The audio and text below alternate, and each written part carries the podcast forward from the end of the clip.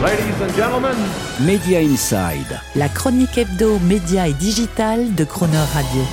Terence Derieux. Chaque mois, Media Inside a choisi pour vous les 5 infos médias ou digital un peu hors cadre du moment à retenir ou à connaître. Absolument le toujours format SMS.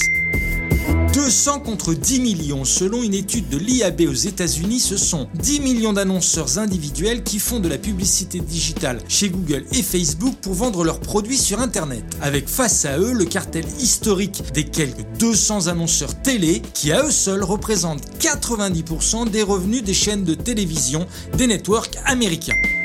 Gagner de l'argent en regardant la télé. Et oui, voilà venir le temps du Watch to Earn. Et c'est la promesse de Rewarded TV, chaîne de télé cathodique en mode crypto qui surfe en l'adaptant la mode du Play to Earn qui vous permet de gagner de l'argent en jouant à un jeu vidéo, comme sur Axie Infinity par exemple. Donc, vous regardez Rewarded TV et vous êtes payé en crypto-monnaie que vous pouvez immédiatement réinvestir pour regarder encore plus la télé ou financer des créateurs via leur contenu NFT qui seront diffusés sur la chaîne. Une télé financée et contrôlée par ses téléspectateurs, donc totalement dans l'humeur de la révolution Web 3 qui est en marche.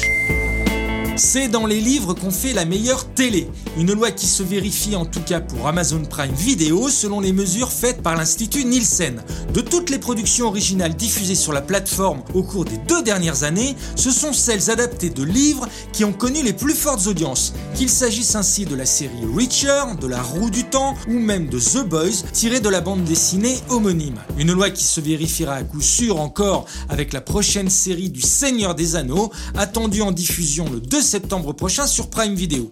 Et une loi qui va faire encore plus trépigner les stratèges de Vivendi Canal+, dans leur pulsion synergique d'adaptation audiovisuelle tous azimuts des catalogues d'achète dont ils viennent de prendre le contrôle.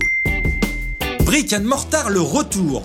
Même si tout le monde parle de vie virtuelle et de monde dématérialisé, rien de tel que le business IRL, in real life. Comme Amazon qui a annoncé l'ouverture prochaine à Los Angeles d'un magasin de vêtements où l'on viendra essayer ceux que l'on aura choisis en amont dans une application. Ou comme le Metastore de Meta, ouvert à Burlingame en Californie pour tester et essayer les casques de réalité virtuelle MetaQuest 2 et autres lunettes de soleil connectées, les fameuses Ray-Ban Stories. En finir avec les tunnels de pub à la télé. 9 à 12 minutes de pub par heure sur les chaînes en France, 18 à 23 minutes sur la télé câblée aux États-Unis. Bref, c'est l'overdose publicitaire. Raison pour laquelle les versions payantes avec publicité des services de streaming y vont mollo avec les spots de pub. Seulement 5 minutes de pub par heure sur Peacock et 4 minutes sur HBO Max. Netflix et Disney ont également annoncé qu'il n'y aurait pas plus de 4 minutes de pub sur les versions payantes pubées qu'ils lanceront d'ici la fin de l'année. Une tendance moins de publicité qui se vérifie sur tous les services accessibles de télévision connectée où les volumes quasi illimités d'espace publicitaire disponibles ont de facto résolu les problèmes d'intrusion et de pression publicitaire. Voilà, c'était nos 5 infos un peu hors cadre à retenir en ce moment du secteur média digital.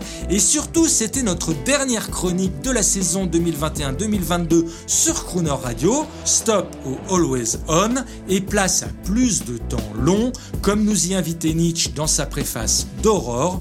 Et rendez-vous pour plus de Media Inside le 5 septembre prochain sur Crooner Radio tous les mercredis à 7h45 et 19h45 si vous le voulez toujours bien.